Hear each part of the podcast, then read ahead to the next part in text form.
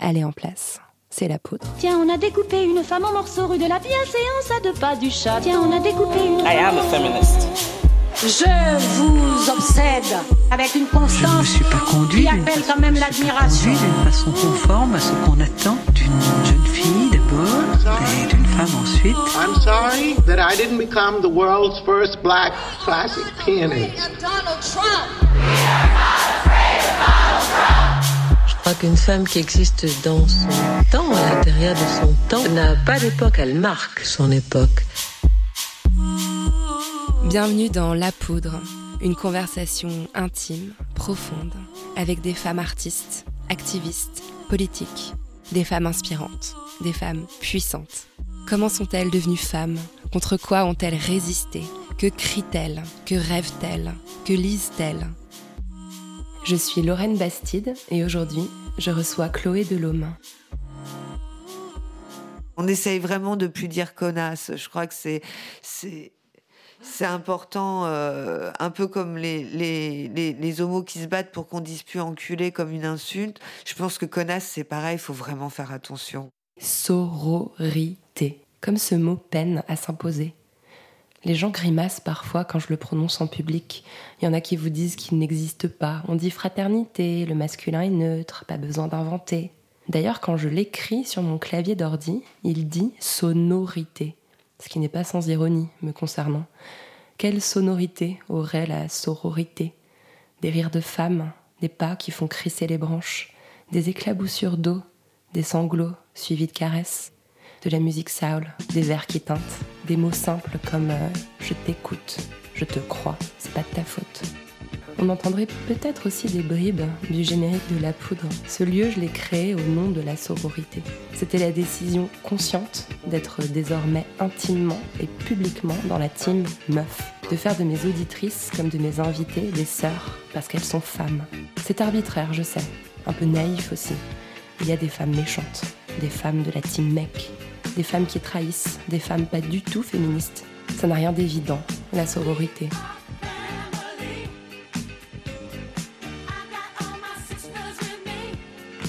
Faut prendre sur soi parfois, mais je propose qu'on essaie. Si on se soutenait toutes, si on se faisait plus mal, si on se mettait toujours à la place de celle d'en face, puisque la société nous barre la route, si nous, pour compenser, on se tendait toute la main, imaginez comme tout changerait. Imaginez deux secondes le pouvoir qu'on aurait.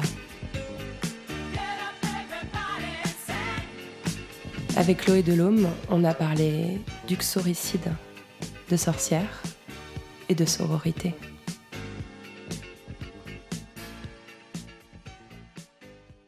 Chloé Delhomme, vous êtes écrivaine. Vous venez de publier Mes bien chères sœurs, un texte court et puissant dans lequel vous mettez des mots très attendus sur l'ère qu'on vit en tant que femme, en tant que féministe, en tant qu'homme aussi d'ailleurs. Euh, une ère qu'on pourrait qualifier, même si c'est moche, euh, d'ère post-MeToo. Merci pour ces mots. Vous êtes une sacrée travailleuse, Chloé Delhomme. Franchement, en préparant l'émission, j'ai paniqué en découvrant votre bibliographie complète, pas loin de 30 romans, pièces de théâtre et essais. Et puis en creusant, j'ai compris qu'en réalité, vous dérouliez depuis toujours le fil d'un même roman. Euh, un roman dont l'héroïne s'appelle Chloé Delhomme, personnage de fiction. Nous allons en parler.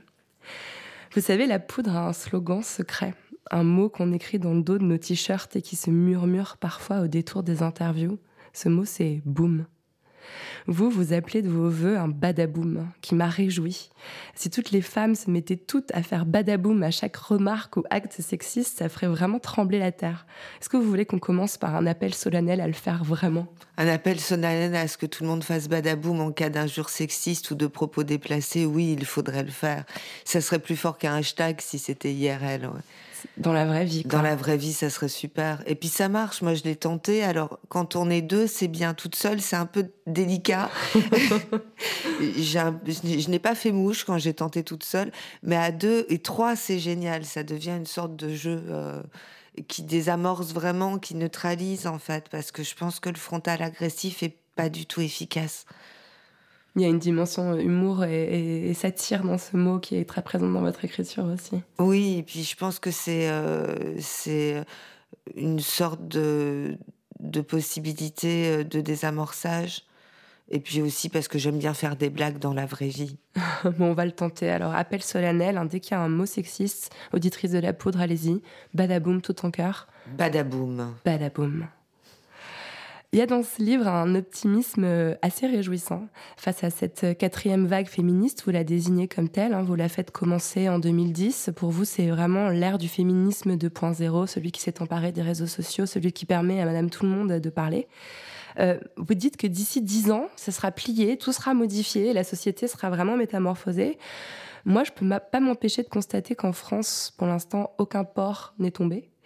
Euh, est-ce que vous croyez que la révolution féministe, c'est vraiment pour maintenant? Alors, je pense que ça. Alors, je m'appuie aussi sur le fait que le mariage homosexuel a vraiment, euh, pour les homosexuels, a vraiment modifié les mœurs très rapidement, même si évidemment on a toujours des agressions homophobes et, euh, et que ça persiste, mais ça a quand même vraiment bien bougé. Et je pense que ça risque de bouger un peu pareil. Donc, c'est vrai que c'est très optimiste, mais. Aucun port est tombé, c'est pas tout à fait vrai. Je pense à la Ligue du LOL que moi j'avais pas vu venir. Je pensais que les trentenaires étaient euh, pas à ce point concernés par la porquitude, mais euh, les, les, rédactions, ça a bougé chez les journalistes, chez Vice, il y a eu aussi un peu de ménage de fer. Enfin, j'ai l'impression qu'il y a quand même une ouverture, un vrai ras-le-bol une vraie solidarité, un vrai mouvement de masse et qui fait que les femmes et leurs alliés, parce qu'il y a plein d'hommes qui sont tombés de l'armoire aussi hein, quand MeToo est arrivé. Et, euh, et ça, faut pas l'oublier parce que c'est pas euh, une démarche misandre euh, toute cette affaire. Et euh, du coup, je pense que oui, on est sur la bonne pente. Il y a une question de génération aussi. Il y a une hein. question de génération, c'est-à-dire que ceux qui ont, enfin les, les plus, les vieux slip en gros quoi, ils, sont bien, enfin ils sont à la retraite, tout ça en prend le chemin. On, on a culturellement l'héritage de de ce côté 68 qui pouvait avoir de, de particulier sur les femmes avec cette obligation de libéralisation et de, de rapport aussi à la main sur la cuisse. Enfin, je crois que il y a quand même, avec le changement générationnel, une amélioration possible. En tout cas, vous lire, ça donne vraiment de l'espoir on se dit, mais, mais elle a raison, c'est maintenant le changement. Alors Chloé Delhomme, quand vous, comme vous le savez peut-être dans cette émission, on rembobine un peu pour comprendre comment les, les parcours euh, se sont déroulés. Euh, vous avez passé une partie de votre enfance à Beyrouth. Oui. C'était comment de grandir à Beyrouth? Bah, Je suis partie à 5 ans parce qu'on s'est pris euh, une bombe sur l'immeuble, donc il fallait partir parce qu'on n'avait plus de maison. Euh, c'était, euh, c'est des souvenirs très, euh, très flous. Hein. Comme j'ai 5 ans, c'est euh, souvenirs plutôt violents, plutôt de guerre en fait, de, du bruit des bombardements, du franc-tireur sur le, le toit d'en face. C'est pas vraiment des souvenirs ni des odeurs, des trucs, euh, des trucs joyeux. C'est vraiment lié à la guerre. Et vous avez des souvenirs de votre retour en France à l'âge de 5 ans? Euh, on est rentré en bateau, ça je m'en souviens. Et, euh, et du coup, on était en cité, on s'est retrouvé dans une cité où habitaient mes grands-parents. Donc c'est un peu flou aussi et pas très joyeux non plus en fait. J'ai pas beaucoup de souvenirs joyeux de l'enfance, ça commence à l'adolescence la joie, Hmm. On vous parlait comment quand vous étiez petite? Comme à une adulte. Euh, ma mère était pas contente, je pense, d'avoir un enfant à gérer, donc très très tôt, euh, euh, il fallait que je m'exprime comme une adulte. Enfin, je, je pouvais pas parler avec des, des, des petits mots d'enfant. J'étais reprise pour faire des phrases convenables. Enfin, convenables, voilà, le lapsus correct. Mais d'ailleurs, c'est votre maman qui vous a transmis euh, l'amour de l'écriture, qui vous a même appris l'art de l'alexandrin. euh. Oui, ma mère, quand j'étais petite, euh, bah, je l'ai perdue, j'avais 9 ans et demi, donc ça s'est passé avant.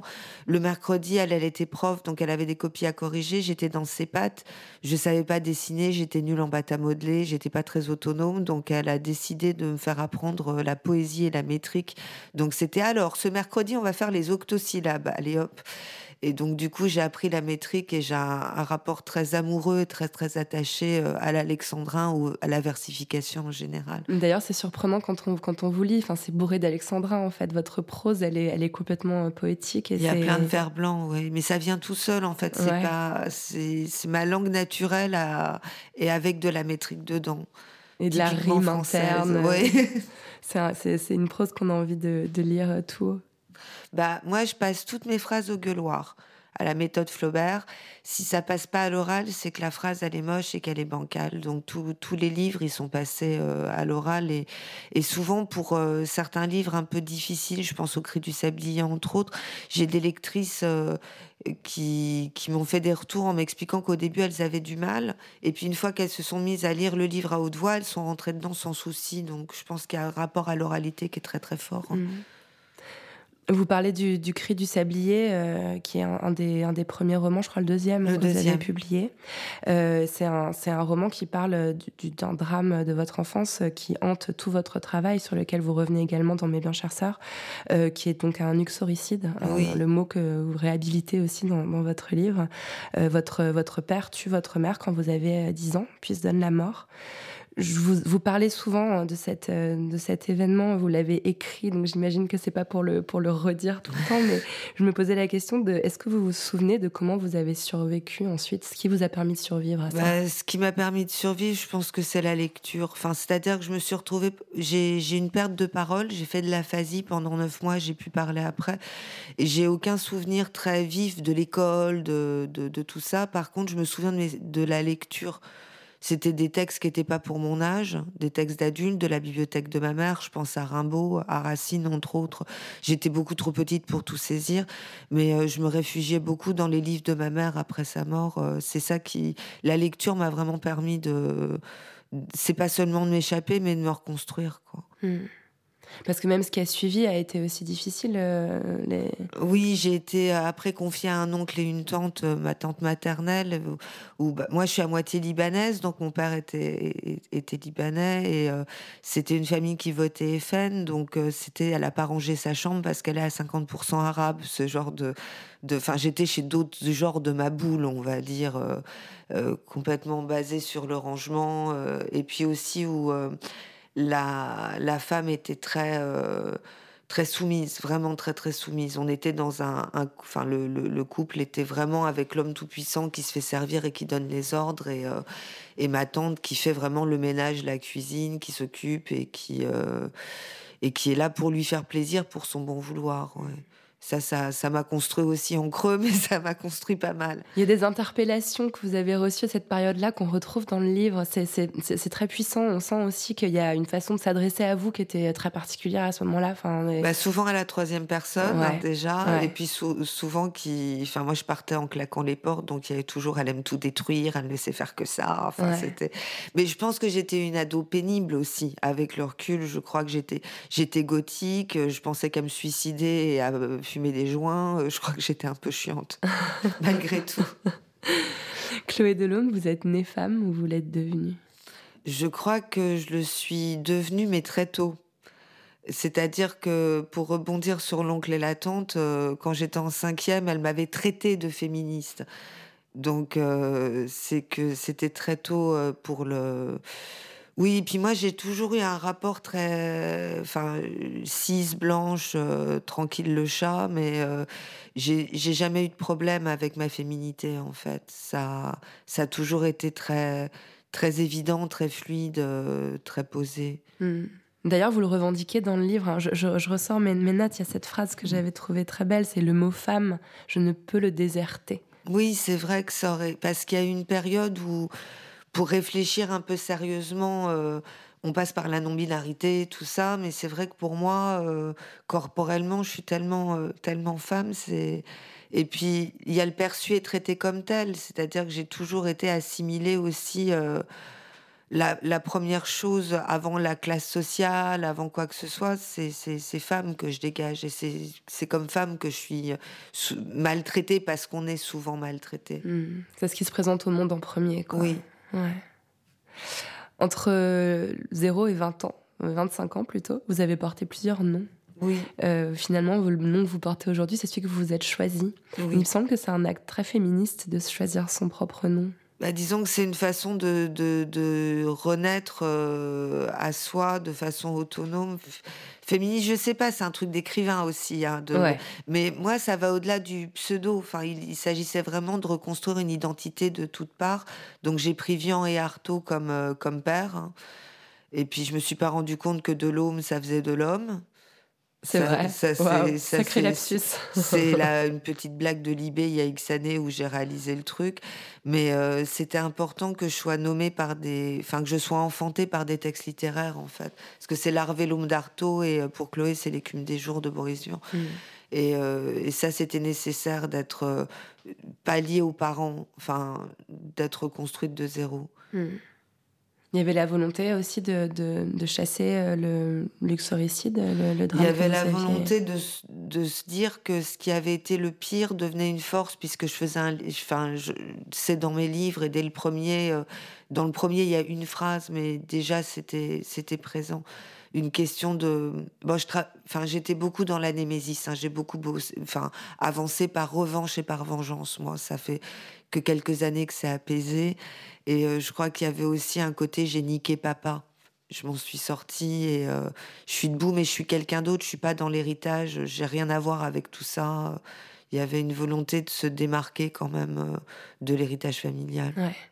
Vous parlez de votre premier roman, donc Les, Mouflettes d'Atropos, que vous publiez à l'âge de 25 ans. Euh, j'ai adoré y croiser la figure de Valérie Solanas. C'est l'autrice de Scum Manifesto, un manifeste féministe radical qui se propose carrément d'exterminer le sexe masculin. D'ailleurs, Valérie Solanas a essayé de tuer Andy Warhol. J'ai découvert tout ça grâce à vous. J'ai un peu creusé son sujet parce que vous la citez régulièrement. Euh, c'est un roman qu'on pourrait qualifier de misandre vous l'avez un peu évoqué à l'instant, il fallait en passer par là. Ah oui, moi au début, mon rapport était vraiment dans la misandrie pure. Je crois que c'est très difficile de se construire autrement au début. C'est-à-dire que vu que mon père avait euh, droit de vie et de mort sur ma mère, et puis bon, avant il y avait les coups, évidemment, avant d'en passer par l'arme à feu, il la mettait sur la, enfin, il nous mettait sur la gueule régulièrement. Donc, vu que j'étais frappée aussi, le rapport au corps masculin, à la virilité, pour moi, c'était vraiment euh, de l'agression, du danger, vraiment du danger. Ce qui fait que j'ai mis. Euh, j'ai dû attendre d'avoir au moins 27 ans pour sortir avec un garçon qui n'était pas physiquement une petite crevette pour éviter de me faire étrangler à main nue, quoi, en gros. Donc c'était. Euh, et puis il y avait vraiment. Euh, après, il y a eu l'expérience prostitutionnelle qui n'a rien arrangé non plus en ce sens. C'est-à-dire que j'ai pendant trois ans, j'ai travaillé dans un bar. Maintenant, ça n'existe plus comme tel, mais donc du coup, j'avais des clients plutôt chics. Hein, c'était, mais euh, ça n'empêche qu'on est face à la pulsion sexuelle masculine et à tout ce qui va de pair. Du coup, j'avais beaucoup de mépris pour mes clients. Je crois que je les aimais pas tellement. Et, euh, et, surtout, j'avais un rapport à l'homme qui était très très négatif, vraiment super négatif. Mais c'est passé avec le temps, mais, euh, mais au début, c'était violent. Mmh. Vous parlez de cette expérience de travailleuse du sexe, d'ailleurs quelque chose que vous partagez avec euh, Virginie Despentes. Mm. C'est marrant, il y, a, beaucoup de résonance euh, entre Mes bien chères sœurs, donc votre dernier livre, et King Kong Théorie qu'elle a publié 4-5 euh, bah, ans après les, mouflettes d'Atropos. Et vous avez des, approches similaires par rapport à la prostitution. malgré ce traumatisme que vous avez vécu, vous êtes, vous êtes anti-abolitionniste. Oui, moi, alors évidemment, c'est toujours compliqué, c'est-à-dire qu'il ne faut pas mélanger une travailleuse du sexe freelance avec euh, les, étrangères à qui on enlève les passeports et qui, où là c'est de l'exploitation et c'est autre chose. Mais pour ce qui est du, du, métier pour une femme qui est autonome et qui sait ce qu'elle fait, moi je j'ai aucun problème avec ça. Au contraire, enfin je considère que c'est un, un travail, une prestation de service en fait, comme une autre. Euh, en France c'est compliqué, chez les féministes ça l'est encore plus. Mais encore une fois, je fais la distinction entre euh, l'esclavagisme sexuel et une travailleuse du sexe euh, qui, qui peut faire le choix de cet emploi-là. Moi, quand je l'ai fait, j'avais fait la caisse à Carrefour, j'avais fait vendeuse en boutique, j'avais fait un tas de petits boulots. Et au bout d'un moment, je me suis dit, non, mon travail alimentaire, il va pas me bouffer le cerveau. Mais après, c'est facile pour moi parce que j'habite très peu mon corps. Donc du coup, c'était euh, pas douloureux du tout les passes avec les clients puisque j'étais pas, j'étais un peu comme dans Annie Hall à côté en train de commenter. Donc, euh, c'était pas un Enfin, c'était. C'est facile chez les psychotiques de faire ce travail. Ouais, mais c'est intéressant cette idée de sortir de votre corps euh, que vous avez beaucoup exploré, notamment dans La femme avec personne ouais. dedans. Euh, vous dites vraiment que pendant plusieurs années, vous étiez deux entités séparées. Enfin, vous dites sans que vous êtes plusieurs à l'intérieur, mais, mais que vous étiez vraiment à côté de votre Oui, complètement à côté. C'est Maintenant, ça va un petit peu mieux, mais c'est vrai que je l'habite peu je l'habite peu. Je pense que c'est un truc d'ancien enfant battu, en fait. C'est-à-dire qu'on apprend toute petite, pour pas ressentir la douleur, à se barrer, à se carapater ailleurs. Et du coup, c'est un peu un mécanisme qui se mettait en place quand j'avais un client. Je me carapatais aussi. Hmm. Du coup, j'attendais que ça passe. Et quelque part, ça vous a permis de devenir écrivaine? Bah oui, ça. Bah moi, j'ai financé tous mes, mes, mes, deux premiers livres avec ça, hein, c'est clair. Et puis euh, la fin de mes études aussi. Mais j'ai fait que ça que trois ans. Après, c'était, euh, j'avais fait le tour euh, parce qu'humainement, c'était une expérience hyper enrichissante. Enfin, je veux dire, je crache sur les clients là parce qu'on est dans une, enfin, on, parlait de ça, mais mais il y avait quand même des, belles choses qui se sont passées. puis surtout avec les filles, moi, j'étais super souvenir du bar où je bossais et, et du groupe de filles. On était assez solidaires. Une forme de sororité. Ouais, il y avait une forme de sororité dans ce bar, c'est mmh. clair. Moi, je vois pas mal de, points communs, notamment dans cette idée à la fois euh, de, sortir de son corps et aussi dans cette idée un peu de, coven, de, club de filles entre la prostituée et la sorcière, qui, sont, euh, voilà, qui est une autre figure archétypale que vous avez beaucoup explorée. Euh, je vous avoue, je vous ai vraiment découverte et, aimée avec Les sorcières de la République, qui est une dystopie que vous avez imaginée il y, a, deux ans, donc où vous vous, projetez dans la, dans la victoire à la présidentielle de 2017 d'un parti féministe radical dont les ficelles sont tirées par les déesses de l'Olympe. C'est vraiment un roman très fort que je recommande à tout le monde. Vous-même, vous êtes un peu sorcière, non? Moi, je pratique, oui. Je pratique, euh, je tire le, je tire l'oracle Béline, je fais un peu de pendule, deux, trois petites prières, euh, et puis je nettoie les lieux. Voilà, ça, ça c'est un héritage de la grand-mère maternelle. Et, sinon, je suis devenue polythéiste, donc maintenant je m'occupe des déesses de l'Olympe. Donc euh, oui, je suis une, une, forme de sorcière. Après, vu que je suis nullipare, euh, on peut considérer que j'accumule les, les facteurs. Qu'est-ce que, quel lien vous faites entre le fait de ne pas avoir d'enfants et, et, bah, la sorcière C'est-à-dire que souvent, souvent, on dit que les, les, sorcières sont souvent nullipares. Ça fait partie un peu des, des, cages, des cases à cocher. Après, euh, je connais plein de sorcières pratiquantes qui ont des enfants, donc c'est, c'est plus sur papier cette histoire. Ouais, c'est plus le, le, fait d'être euh, hors de la société, de ne pas être marié, de ne pas être lié. Euh. Bah, alors, le pas marié, moi, c'est foutu. Je me suis mariée deux fois et à part maintenant, mais j'ai tendance à être quand même souvent en couple. donc, c'est, très puissant ce que vous dites sur la solitude, le fait d'avoir choisi le célibat mais d'en souffrir quand même. Euh, c'est euh, Oui, et puis je découvre, c'est récent, ça, ça, fait, ça fait six mois que j'expérimente le célibat. Jusqu'à présent, depuis mes 15 ans, j'allais de d'homme en homme ou d'homme en femme et euh, du coup... j'avais pas cet été quand j'ai écrit mes bien chers sorts j'étais confrontée à une forme de, de solitude très abrupte très très inédite et maintenant je je, je l'habite j'arrive à, à la trouver super et à préférer ça même à autre chose. Mais cet été, quand j'ai écrit le livre, j'étais. Euh, puis c'était le mois d'août, alors il n'y avait personne en plus. Vous l'avez, vous l'avez écrit dans quel contexte? Je l'ai écrit. Euh, alors j'ai fait une résidence chez Violette Co, la librairie rue de Charonne, et je faisais des ateliers d'écriture au Palais de la Femme en même temps, juste à côté. C'est comme ça que c'était né. C'était un, un projet qui s'appelait Liberté, Parité, Sororité. Et puis je l'ai fini. J'ai essayé de faire une pièce de théâtre, j'ai pas du tout réussi. Et puis finalement cet été, je me suis suis retrouvée avec euh, le matériel pour faire euh, le livre et je me suis dit qu'il fallait faire une forme euh, entre le manifeste, l'essai où j'en savais trop rien, mais d'ailleurs c'est une forme hybride, hein. mais ça, ça s'est fait en deux mois, un peu, un peu studieuse, un peu austère. Mais ça a jailli quand même. Ça a, ça a jailli, tout c'était tous les jours. Oui, enfin, il est court, mais ça m'a, ça, en même temps, deux mois, c'est très court aussi. C'est sorti d'un coup, ouais. Mm. Alors que les sorcières, j'avais mis 4 ans, donc euh, oui. ça dépend vraiment des objets. Tout ouais. Après, les sorcières, c'était aussi un exercice qui était un peu plus éloigné de ce que vous aviez fait avant. C'était plus de l'autofiction. Oui, les sorcières, j'étais pas dedans. Il y a énormément de personnages. Euh, c'est une dystopie. Enfin, c'était euh, un gros travail par rapport à d'habitude. J'allais dans des contrées inédites.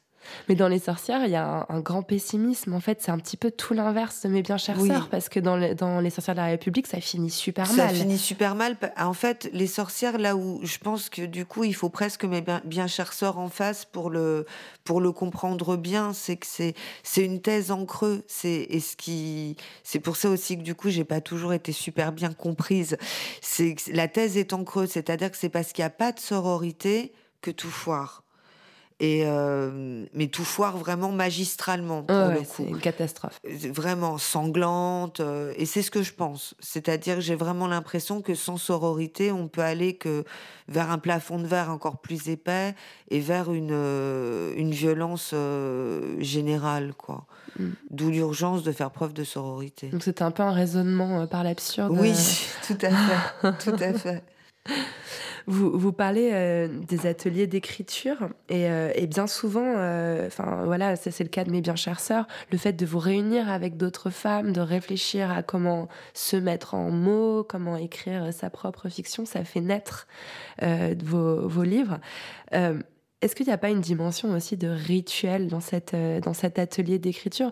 Un, rituel qui peut aussi être un rituel même militant quand on pense, quand on pense aux groupes de parole qui permettent aux paroles de femmes d'émerger et puis de faire système? Ça recoupe. En plus, ce qui était chouette, c'est qu'on n'avait pas officiellement dit que ça devait être non mixte parce que fallait pas pousser mamie. Mais ça s'est avéré être relativement Ah, ça, non mixte. Alors, classique, J'avais hein. deux queers grand maximum par, euh, par session. Et ça, ça crée effectivement quelque chose d'assez similaire au groupe de parole. Une circulation, une bienveillance, une écoute. On ose aussi beaucoup plus. Et, euh, et des choses très intimes peuvent jaillir dans des conditions euh, optimales, on va dire. Oui. Ouais. Vous dites euh, l'intime est politique. Vous le dites plusieurs fois dans ce livre. Moi, la question que je me pose, euh, c'est est-ce qu'on a l'obligation de livrer son intime en tant que femme et en tant que féministe? Euh, en tant que femme, en tant que féministe, je sais pas, mais en tant qu'écrivain, on est obligé, sinon ça avance pas. Je pense qu'on peut pas s'en défaire en tant que femme et en tant que féministe non plus. Ouais, c'est un moteur et et aussi parce qu'il faut être, alors pas dans l'exemplarité, mais euh, disons que c'est bien d'avoir euh, une cohérence et qu'on la montre. Ça donne l'exemple un peu pour les petites qui viennent de montrer qu'on on fait un tout et que ce tout il est mené euh, droit et, et envers et contre tout et, et ça donne de l'espoir et de la force aux autres aussi. Mais c'est difficile aussi de, de, de révéler euh, ses blessures, euh, ses traumatismes. C'est- Je, suis toujours déroutée par la façon, par exemple, dont vous, euh, vous évoquez vos tentatives de suicide au détour d'une phrase, d'une façon très nonchalante, comme si vous Bah oui, mais j'en ai fait aviez, euh, 13. Alors, au bout d'un moment, ça devient grotesque. Enfin, je veux dire, même la, la médecin, quand elle m'avait récupérée à Sainte-Anne, euh, à un moment donné, elle, en- elle m'en avait fait, enfin, elle en avait ri, elle m'avait fait rire dessus. C'est qu'au au bout de 13, ça devient grotesque. Et donc, du coup, euh, pff, non, puis c'est la politesse du désespoir, l'humour noir aussi. Donc, euh, Ouais. on essaye de rester poli. Hmm. Euh, et en- enfin, en tout cas, euh, moi, j'y vois aussi de la magie. J'y vois encore une fois une forme de rituel de sorcellerie quand vous dites, euh, quand vous écrivez, et vous l'avez écrit souvent. Je m'appelle Chloé Delhomme, je suis un personnage de fiction. Je maîtrise le récit dans lequel j'évolue. C'est mon mode de contrôle, de contrôle sur ma vie. Ça me fait penser à ce que j'ai pu entendre dire euh, de la part de sorcières qui disent que finalement, formuler une formule magique, faire un rituel, c'est contrôler sa vie aussi. Oui, tout à fait. Mais ça, je suis hyper d'accord. C'est une question de, maîtrise, de re- repossession de soi et aussi un côté euh, un peu performatif, dire c'est faire. Donc j'ai fait beaucoup de mes premiers livres où il y avait tout le temps, à un moment donné, je m'appelle Chloé Delhomme, je suis un personnage de fiction parce que j'avais besoin de ce mantra pour, euh, bah, pour le faire advenir en fait. Et euh, maintenant, j'utilise, il y a un petit peu moins besoin puisque et puis c'était pour me persuader que ça avait marché aussi Ouais. Parce que j'en étais pas si sûre. Ouais. Il y a un- vous, vous parlez de ce côté performatif, euh, vous le poussez très loin dans un roman qui s'appelle Dans ma maison sous terre. En fait, l'objectif du roman, c'est c'est de tuer votre grand-mère. Oui, mais qu'il l'a bien mérité, entendons-nous bien. Bah, Est-ce que vous voulez bien euh, peut-être nous rappeler le contexte d'écriture Bah, de ce livre Ma, grand-mère, à qui je ne parlais plus parce que c'était- ce n'était pas une très très gentille personne, a- m'a fait dire par le biais d'une cousine que mon père n'était pas mon père. Ce qui a provoqué un effondrement absolu chez moi parce que je m'étais construite comme la fille d'un assassin et d'un seul coup j'étais la fille de personne. Et puis donc du coup ça a donné lieu, bah, j'en ai fait un livre parce qu'il fallait un petit peu exorciser tout ça. Et ce livre dans ma maison sous terre, le but du jeu effectivement était de tuer mamie Suzanne par le biais de la littérature et, la force de la littérature. Christine Angot arrive à traumatiser les gens qui se tapent des triples pontages ou des trucs comme ça. Alors je me suis dit, bah, la littérature est une affaire de magie noire, pourquoi pas moi? Et puis en fait, euh, il s'est avéré que mon père était bien mon père et qu'elle avait inventé tout ça pour que je lui reparle. Mais ça, ça je l'ai su un an après. J'ai eu le temps de macérer dans, dans ma névrose pendant ce temps. Et, et le livre est une, une tentative d'assassinat, oui, oui, oui qui a pas super bien marché. Elle est morte par un an après et d'autres choses. Ouais, mais, je pense qu'elle est morte de vieillesse en fait et pas de. Non, elle s'est, elle s'est tapée une bonne flip en recevant le livre. Je pense que ça a été un vrai. Enfin, j'ai. J'ai obtenu ce que je voulais dans le, le choc, mais c'était vraiment une, une méchante personne. Enfin, moi, je considère pas que la littérature a tous les droits, puisqu'on parlait d'Ango, enfin, je parlais d'Ango il y a deux secondes. Euh, elle, elle pense ça. Moi, j'ai tendance à, attaquer quand on m'a attaqué la première. Là, par contre, quand on a attaqué en premier, il y a, y, a, y, a y a pas de quartier.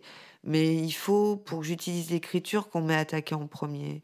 Mais de façon générale, d'ailleurs.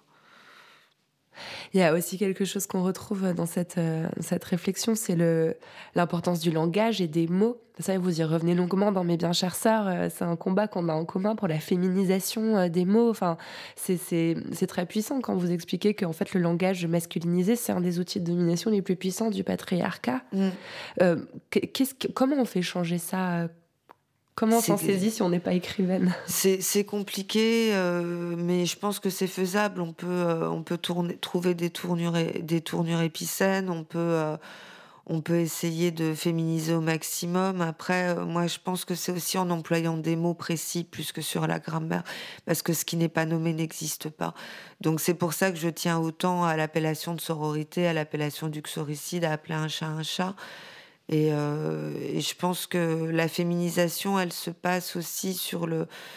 Moi, j'ai tendance aussi à. Alors, je fais une blague pour désamorcer et prévenir, mais quand j'ai une assemblée et qu'effectivement j'ai deux queers ou trois garçons dedans, je fais, je, dis, je donne le féminin comme étant majoritaire en fait, et je précise que là, la grande majorité étant féminine, le féminin va l'emporter durant cette heure de conférence ou de je sais pas quoi sur le sur le masculin, du coup. Je fais ça aussi parfois, j'aime bien. Bah Quand il y a un seul mec, je dis, moi désolé, mais bon, euh, mais là, oui. soyons cohérents, quoi. Exactement. et ça se passe bien, ça fait du bien, et je pense que petit à petit, on pourra, parce que c'est l'usage qui donne aussi les formes finales, et euh, avec l'usage, peut-être qu'on y arrivera. Après tout, l'académie, il y a, quoi? Il y a trois semaines, hein, enfin cédé sur autrice. On attendait ça depuis tellement longtemps. Donc, euh, je me dis que si l'académie cède sur autrice, peut-être que l'usage peut céder sur d'autres choses. Mais c'est vraiment important. Euh, moi, je me rappelle les premières fois que j'étais sensibilisée à cette histoire de féminisation. On m'a donné un exemple et ça m'a semblé limpide. Quand on demande à quelqu'un, cite-moi trois auteurs français, on peut être sûr qu'il y a vraiment 90% de chances pour qu'il donne trois noms d'hommes. Alors que si on dit cite-moi trois auteurs ou autrices françaises, bah là, il y a des Chloé de Delhomme qui vont sortir, des, des, noms de femmes. C'est, c'est vraiment la, la, la, puissance du mot sur le, sur le cerveau et sur la, la ah C'est très important, vraiment. Et, euh, et, je pense que c'est. Euh, mais ça, c'est comme ce qu'on disait au début de l'entretien. Je pense que ça va s'arranger on est dans une période charnière, une période historique, et, euh, et c'est assez agréable de se dire qu'on assiste à, l'avènement de quelque chose. Parce qu'on m'aurait dit pour autrice euh, chez, à l'académie, on a tellement. Enfin, moi, je me faisais reprendre tout le temps. Et, j'étais à chaque fois obligée d'expliquer, mais enfin, ça vient du 17e, c'est pas une invention, c'est pas un barbarisme ni un archaïsme. Enfin, euh, et, on me disait des choses absurdes, ça fait autruche, comme le auteur avec un E à dire oh oui ça fait moche, ça fait auteur E, mais t'es pas obligé de prononcer le E. Enfin bon, je sais pas. Ouais, ou dans écrivaine il y avait. Il y avait, oui, enfin euh, on, nous sort toutes les conneries possibles pour atomiser, tout avancer. Mais là l'avancée se fait malgré tout, donc c'est c'est plutôt bien. Et qu'est-ce qu'on fait des femmes alors euh, Comme sur le plateau de la grande librairie l'autre jour, vous expliquiez ça et à, votre, à vos côtés, il y avait une femme qui a dit Moi, j'aime pas, je préfère qu'on m'appelle auteur au masculin. Bah, grand bien lui fasse. Enfin, j'ai tendance à plus à pas faire de prosélytisme moi parce que ça, enfin sur les sur les hommes ça si, mais sur les femmes, euh, je suis trop actuellement en tout cas dans une une espèce d'application sororale systématique euh, et, insister lourdement est contre-productif. Donc je glisse juste que le autrice est historique et que si on veut être cohérent avec la langue française, euh, c'est quand même mieux de l'utiliser. Mais euh, j'essaye de pas mettre les personnes en porte-à-faux parce que ça c'est contre-productif. Après on passe pour des hystériques militantes. c'est et ça passe pas quoi. Bon, elle y viendra doucement par elle-même, c'est ça? Oui. Euh, bah, J'ai déjà cité cette phrase, mais je voulais qu'on y revienne. Vous dites le mot femme, je ne peux le déserter. Euh, vous riez même de vous-même au détour de certaines phrases du livre en disant euh, qu'on risque de traiter d'essentialiste si vous parlez trop de vos douleurs de règles ou, de votre utérus. Est-ce que vous croyez en une écriture féminine un peu à la façon d'Antoinette Fouque Oui, oui, moi j'y crois. Alors c'est pareil, c'est pas toujours super bien vu, mais je serais de mauvaise foi si je l'assumais pas. Et j'irais même jusqu'à dire que on reconnaît souvent une écriture féminine. Enfin, il y a des, enfin, après, il y a des femmes qui font. Enfin, je pense par exemple au travail de Lydie Salver, qui prend souvent des personnages masculins et où on ne voit pas. Enfin, je pense on prend des lignes de Salver hors contexte, on reconnaît que c'est Salver, soit, mais Salver a pas une écriture foncièrement féminine. Par exemple, moi, je pense que si. Euh, déjà par les propos qui sont tenus, c'est difficile de. Et puis, euh, et puis, je pense que j'ai un rapport assez organique au langage. Et donc, du coup, euh, oui, c'est dangereux. Hein, ça peut faire essentialiste, tout ça, c'est très dangereux. Mais, mais je serais de mauvaise foi si je l'assumais pas. Donc, oui. Mais ce que je trouve intéressant, c'est que j'ai l'impression que cette espèce de, petit essentialisme qui peut poindre en vous, euh, vous vous sentez enfin autorisé à l'exprimer. C'est un peu ce que dans la quatrième vague vous entendez, c'est-à-dire qu'il y a eu une troisième vague très intersectionnelle, euh, très militante, très théorique, très universitaire même, où il fallait absolument tout déconstruire, euh, rejeter toute binarité, et que là maintenant vous vous sentez à nouveau autorisé à vous exprimer. oui, c'est vrai qu'il a fallu ça pour me dire que j'avais droit à la parole, alors qu'effectivement, je n'appartiens pas à une minorité et, euh, et j'ai pas vécu un trauma de viol ou même je suis même jamais fait avorter, donc j'ai pas euh, pas d'expérience euh, à mettre sur le, devant de la table qui justifierait. J'ai eu du mal à prendre la parole avec mes bien chères sœurs hein, à cause de ça, parce que je me sentais pas dans les minorités oppressées. Et depuis MeToo, maintenant, la majorité oppressée, rappelle qu'elle l'est et que cela suffit. Et du coup, je me sens bien à ma place.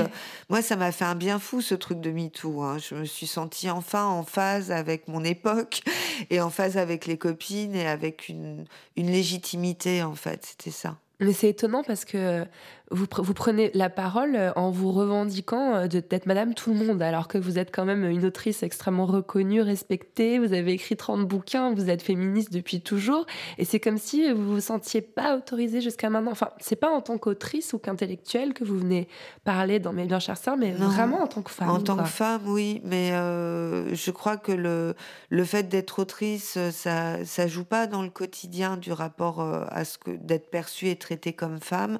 Autrice ou pas autrice, ça change rien. Moi, j'étais renvoyée à mon corps, et euh, même si mon corps d'assignation va très bien, c'était un corps de de petites choupettes un peu miam miam. Enfin, je veux dire, c'est. Euh, J'écris depuis chez les bonasses. Les ex-bonasses. les ex-bonasses. Ouais, c'est ça. C'est-à-dire que du coup, j'avais droit au relou, j'avais droit à tout ça. Et ça, autrice ou pas, ça change rien du tout. Il n'y a pas de respect de l'autrice. Et, puis d'abord, il n'y a pas l'étiquette obligatoirement quand je balade dans la rue non plus. Ouais. Mais euh, maintenant que j'ai pris cher et tout ça a bien changé. Mais, euh, mais c'était, euh, j'étais vraiment dans l'archétype de la, la fille-fille, avec tout ce qu'on peut, enfin tout ce qui va avec. Quoi. Ouais. Mais c'est intéressant que vous disiez qu'en tant qu'autrice, on vous a pas manqué de respect parce que c'est vraiment une impression que j'ai. Euh, pour euh, moi, j'adore en tant que journaliste observer euh, la misogynie sectionnée dans les médias. je regarde très souvent des anciennes interviews ou interviews télé ou radio de, mes invités. Et je suis horrifiée par la façon dont on leur parle, par les allusions sexuelles qu'elles se prennent, par les descriptions de leur physique qui précèdent les descriptions de leur travail. Et ben pas vous. Mais non, mais parce que je crois qu'à cause du, de luxoricide, justement, le fait d'avoir déboulé avec un. Parce que mon premier livre, Les, les mouflettes d'Atropos, euh, il avait. Enfin, c'était une petite maison de poésie, il avait pas. Je suis rentrée en littérature avec le, avec du, sablier. Et je crois qu'on. Qui a reçu un prix d'ailleurs. Qui avait eu un prix décembre, et je crois que du coup, il y avait un côté, on va pas. Euh, parler euh, un peu mal à une, une ex-enfant battue dont le père, a tué la, le père a tué la mère. Enfin, je crois que j'ai dû bénéficier d'un truc comme ça, à mon avis, parce qu'effectivement, dans le milieu, on m'a jamais manqué de respect. Mais c'est fou, hein, vraiment. Alors que vraiment, je, je dégage pas un truc d'autorité naturelle. Euh, mais euh, ils osaient pas. Après, il y avait peut-être aussi le fait que je suis un petit peu plus adoucie sur la question, mais j'étais longtemps une grosse ayatollah en termes de lecture j'aimais rien, la littérature avec un grand L qu'il fallait défendre à tout prix. Enfin, j'étais un peu la fada dans son, avec son cheval de bataille. Donc peut-être aussi que ça, il n'y avait pas d'aspérité pour m'attaquer là-dessus. Quoi. Il y avait suffisamment à faire avec l'image de Foldingote pour euh, pour pas euh, attaquer sur euh, sur des trucs de, féminité quoi ou de féminitude. Vous êtes spécialiste des médias en plus, hein. vous les avez beaucoup écrits, vous avez même eu une chronique un temps une dans chronique pendant un temps dans l'émission Arrêt sur Image. Ouais. ouais. Et ces médias, vous, vous, vous, connaissez quand même la, le, sexisme et la misogynie euh, qui, peuvent. Euh... Alors, moi, quand j'ai travaillé, c'était dans l'émission Arrêt sur Image, donc j'avais affaire qu'à Daniel Schneiderman et à, à l'équipe, donc c'était pas, on n'est pas chez la Ligue du LOL là-dedans, donc j'étais tranquille. Après, c'est plus en observatrice, oui, en observatrice qu'effectivement c'est euh, c'est épouvantable, mais je trouve ça super ce qui est en train de se lever là, qu'on soit en train de découvrir à quel point toutes les rédactions, enfin toutes, une grande majorité des rédactions est vraiment empreinte d'un sexisme violent euh, qui rabaisse les femmes, qui, les dévalorise, enfin, euh, et qui font qu'elles sont pas égales aux hommes dans leur métier. Ça, c'est, mais ça, c'est bien que ce soit libéré et, que, et nettoyé et, euh, et, en cours de réparation. Ouais. Alors, sans transition, euh, dans l'un des chapitres de, de, Mes bien chères sœurs, vous évoquez votre statut de nullipare. Oui.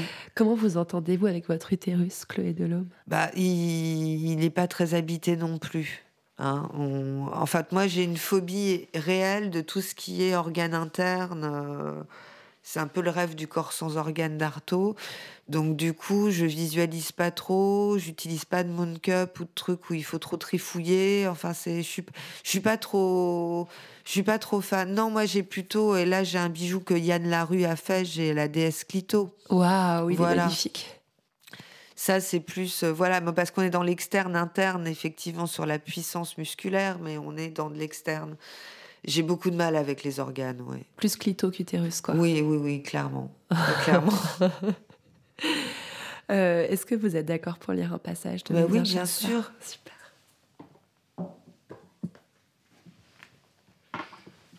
Je vous écoute. La force de la quatrième vague, c'est la sororité. Mais comment conserver ce lien dans le réel? Comment l'activer? La quatrième révolution industrielle rend les hommes et les femmes égaux face au chômage. Pour autant, ce sont toujours les femmes qui sont les plus précaires. Les rapports et les liens entre femmes sont conditionnés par le patriarcat, mais aussi par leurs propres réflexes, car la rivalité semble être du matrimoine le seul élément visible. La mamatrone existe autant que le papatron, et le plafond de verre s'est maintenu jusqu'ici grâce à elle, mamatrone et ogresse, satisfaite de la vue. La sororité est le mot-clé, la fin des rapports verticaux. Se penser sœur modifie tout. Pour cela, changer langue d'approche sans redouter les regards portés sur nos assauts. Des sorcières et des meutes, bien sûr, pour non légion. Par la sororité, rien ne sera épargné, car les femmes vivent partout, résolues et nombreuses, dangereuses puisqu'unies. La devise de la République n'est plus appliquée dans ce pays. Les femmes n'ont jamais vraiment été libres, L'égalité est morte et la fraternité n'a de sens que dans les livres. L'État ne fait plus son devoir et le gouvernement engage les citoyens à devenir de leur vie les auto-entrepreneurs. Aucune mesure concrète réellement applicable, extrêmement peu de crédit, énormément de com. L'écart salarial persiste, une femme sur dix se fait violer. Maintenant tout le monde est au courant, néanmoins question que se passe-t-il? Libérer, invoquer, canaliser, afficher, exposer, exhiber la parole des femmes dans l'espace public permet de masquer l'absence d'action. Après l'âge d'or du dire c'est faire, voici celui d'en parler c'est agir. Alors en parler cela suffit. En parler tout de suite ça va mieux. En parler résout le problème, c'est magique et économique, ça résonne dans l'espace, c'est le cerveau du public. À force de paroles, on croit que l'on guérit. J'écris ce qui signifie que pour moi chaque mot est un pouvoir. Les mots, pas les discours. S'emparer, appliquer des mots au quotidien. La sororité est le mot-clé, les citoyennes s'engagent et si la loi ne peut rien, peut-être que les techniques alternatives s'imposent. Il y va du renoncement du syndrome de la schtroumpfette et du deuil d'un certain esprit de gaudriole, inventer le monde qui vient, longtemps après que les ports ont disparu observer les remous de la quatrième vague, repérer les bastions, rêver les tsunamis. Liberté, parité, sororité peut-être, Une république française où la langue officielle ne serait plus prisonnière d'un gang de couillidés. Une société française où par les femmes, le temps d'une vague, le patriarcat serait aboli et les règles du jeu repensées. C'était super. Savonné comme une. Pas de souci. Merci beaucoup. Euh, J'ai choisi ce passage parce que bah, il y a la notion de sororité qui est, qui est très présente. Euh, quand on voit à quel point les féministes se déchirent, quand on voit à quel point, euh, quand vous, vous sortez un livre qui parle de sororité, il y a des féministes qui vont exhumer des interviews de vous pour reprendre des propos que vous auriez tenus en 2012 qui sont pas très sororo. sororo. Euh, Est-ce que vous, enfin, vous croyez vraiment qu'on peut y arriver à réconcilier tout, ce monde-là? Je pense qu'on peut y arriver, mais il faut qu'il y ait une espèce d'éthique de de vie. C'est comme un souci de soi. Enfin, c'est il faut obligatoirement changer le regard. C'est c'est quelque chose d'actif et euh, on peut y arriver. On peut convaincre l'autre, mais c'est un travail de fourmi. Vraiment un travail de fourmi. Ça, ça m'arrive là, comme je, fais les, les la tournée des Grands Ducs pour la promo, je m'en rends bien compte. On, me tend des pièges. Mais euh, être sororal avec Marine Le Pen, euh, ça veut dire quoi? Enfin voilà, des, choses où je vois bien qu'on me tend, on, me tend le bateau. Enfin en même temps, c'est de bonne guerre aussi. Si on Parce que c'est très utopique, c'est très optimiste. Et en fait, avec ce livre, je découvre ce que c'est que la difficulté d'être optimiste. C'est très très dur en fait. Ouais, bah oui. Surtout en France où on aime quand même mieux quand. quand, quand... Oui, quand l'apocalypse est, voilà. est touillé euh, Ouais. jusqu'à la lie. Et euh, mais je pense que je pense que oui, je pense que oui pour la bonne et simple raison que moi j'étais pas du tout sororal avant et que je le suis devenu en faisant des efforts. Donc si j'ai réussi alors que je partais de très loin, j'avais un syndrome de la schtroumpfette ancré et chevillé au corps. Euh, j'avais euh, beaucoup de mal avec les autres, mais en fait, le, truc fondamental, c'est la peur. C'est-à-dire qu'il faut comprendre qu'on a peur et que c'est pour ça que ça se passe mal. La femme est tellement fragile en sa place que du coup, quand elle voit la copine débouler, elle est terrifiée à l'idée d'être euh, d'être évidée, d'être virée, qu'on la remplace en fait. À partir du moment où on n'est plus sûr en sa place et qu'on applique le pacte de neutralité, le pacte de bienveillance d'entrée de jeu, ça marche. Après, moi, ça m'arrivait plein de fois d'être d'avoir affaire à des femmes qui étaient, enfin, dans le cadre de trucs de travail un peu, pas dans la vraie vie, qui étaient donc du coup un peu sur la défensive, un peu en agressivité. Et ça se désamorce avec une blague, trois sourires. Et, euh, et quand elles comprennent qu'en face, il n'y aura pas de ping-pong, que de toute façon, moi, je sortirai pas les crocs, donc ça sert à rien. En même temps, elles ont quand même la décence de pas me dévorer toute crue. Du coup, on s'en sort. Mais, Ouais. mais il faut faire un effort. Hein. C'est pas, c'est pas fluide au début, c'est pas évident. Je dis pas le contraire. C'est un boulot. Mais c'est pas le christianisme non plus. hein. Je veux dire, euh, on, on tend, on tend pas la joue. Si le scud il arrive, on répond aussi au bout d'un moment. Tant pis. Mais il faut contre, essayer. euh, on essaie de pas dire connasse. On essaye de pas dire connasse, ouais. On essaye vraiment de plus dire connasse. Je crois que c'est c'est c'est important, euh, un peu comme les, les, les, les homos qui se battent pour qu'on dise plus enculé comme une insulte. Je pense que connasse, c'est pareil, il faut vraiment faire attention. Il y a un autre, autre chose qui ressort de ce passage, euh, et ça m'étonne pas que vous ayez été aussi inspiré euh, par, euh, par MeToo, parce qu'en fait, on comprend que MeToo, c'est de l'autofiction. C'est ce que vous avez toujours fait en réalité. Oui, c'est ça, c'est une mise. c'est. Je vais avoir du mal avec celle-là. Attends, comment je peux tourner le truc? C'est la parole qui se libère, euh, mais sans le corps. Donc, euh, on est dans un rapport qui, moi, me parle. Après, euh, autofiction, je sais pas, autofiction comme sur Facebook, les gens font de l'autofiction. Moi, ce qui m'a troublé le plus avec MeToo, c'est ce rapport de corporal, décorporalisé. C'est-à-dire que quand les femmes témoignent, la parole est toute puissante et elle est crue a priori. Alors que quand une femme dit j'ai été victime d'harcèlement, de violence, même de viol, il y a un regard posé de l'ordre du jugement sur euh, qui va de pair avec le ne l'a-t-elle pas bien cherché Comment est-elle habillée? Comment se tient-elle? Qu'est-ce qu'elle dégage? Avec, euh, avec Internet, là, on s'est retrouvé avec MeToo à avoir un, une adhésion, une croyance dans la parole, un soutien indéfectible qui a surgi comme ça sans passer par euh, cette corporalité-là. Et ça, ça m'a semblé nouveau. Et aussi, ça alimente cette idée de sororité parce que ça va de pair. C'est un mouvement quand même qui, qui est sororal, qui, qui est réel je l'invente pas dans mon grand optimisme. Ouais, ouais. Mais c'est vrai que dans MeToo, il y a, y, a, y a moi, quoi. Il y a je. Ouais. Et la force de, des témoignages, effectivement, c'est que à chaque femme qui a témoigné, une autre femme derrière est venue dire bah moi aussi. Moi aussi. Et, ça a été une sorte de longue chaîne comme ça presque et qui est encore infinie.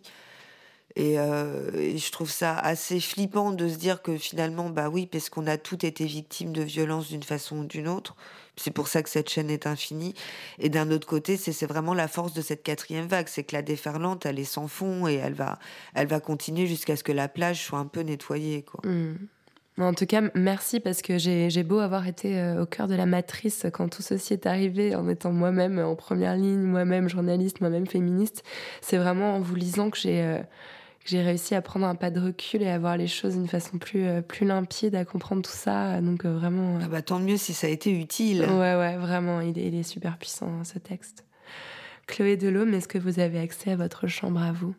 Alors j'ai accès à ma chambre à moi. Je n'ai plus qu'une chambre à moi d'ailleurs maintenant.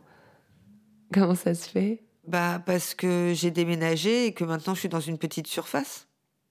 Et du coup, je suis dans. J'ai redécouvert euh, Virginia Woolf, en fait, vraiment. Le, le principe d'avoir un espace clos à soi tout seul, euh, c'est un peu, euh, un peu nécessaire, ouais. Vous y créez mieux? Je crois. Je crois que je travaille mieux depuis que je suis toute seule. J'aurais pas pensé parce que la conjugalité, je l'avais vraiment chevillée au corps, mais j'ai l'impression que en tout cas, une phase s'ouvre là où, seul il se crée des choses, il se passe des choses euh, et où, je travaille beaucoup plus. Mais j'ai beaucoup plus de temps, j'ai moins de charge mentale aussi de pas être en couple et du coup, euh, du coup, je peux me consacrer vraiment au boulot. Mais j'ai jamais autant travaillé que depuis que je suis seule, c'est sûr. Ça évoque quoi pour vous, la poudre? Bah, moi, la poudre, euh, en tant qu'ancienne cocaïnomane, je suis désolée. Il n'y a pas de souci, c'est ça aussi. Bah oui, bah ça, ça, ça moi, ça m'a évoqué ça. voilà. Merci beaucoup, Chloé Merci à vous. Merci à Chloé Delhomme d'être venue faire parler la poudre avec moi. La poudre est une émission produite par Nouvelles Écoutes. Elle est réalisée par Aurore Meyer-Mailleux, avec à la préparation et à la prise de son Gaïa Marty, à la programmation Laura Cuissard et au mixage Charles de Cilia. Le générique est une variation sur la chanson L'appétit de Bonnie Banane. Vous aimez l'émission? Je vous aime aussi. Alors s'il vous plaît, dites-le moi avec des étoiles, 5 de préférence, sur l'application Apple Podcast. Cela aide la poudre à essaimer. Pour faire parler la poudre sur les réseaux sociaux, rendez-vous sur Instagram at lapoudre TV, sur Twitter at lapoudrene et sur Facebook sur la page La Poudre Podcast. La Poudre, c'est aussi une newsletter à laquelle vous pouvez vous abonner sur le site nouvellesécoutes.fr, puis cliquer sur La Poudre. Cela sera l'occasion de découvrir Bouffon, Queer, Commencer, Quoi de Meuf, Splash, Vieille Branche, bref, toutes les émissions merveilleuses que nous produisons. Vous l'avez sûrement remarqué, la poudre aime les livres. Si vous aussi, rendez-vous sur notre site La Poudre Lit où nous recommandons toutes les deux semaines des ouvrages pour aller plus loin après l'écoute des épisodes. À très vite et continuez de faire parler la poudre. Cet épisode de La Poudre a été enregistré à l'hôtel de Berry dans le 8e à Paris. J'aime leurs chambres spacieuses et lumineuses aux murs couverts d'œuvres d'art inspirantes et ce calme. Si vous l'entendiez, vous n'auriez comme moi jamais envie de quitter l'atmosphère apaisante de ce lieu. Merci à l'hôtel de Berry d'offrir cet écrin à la poudre.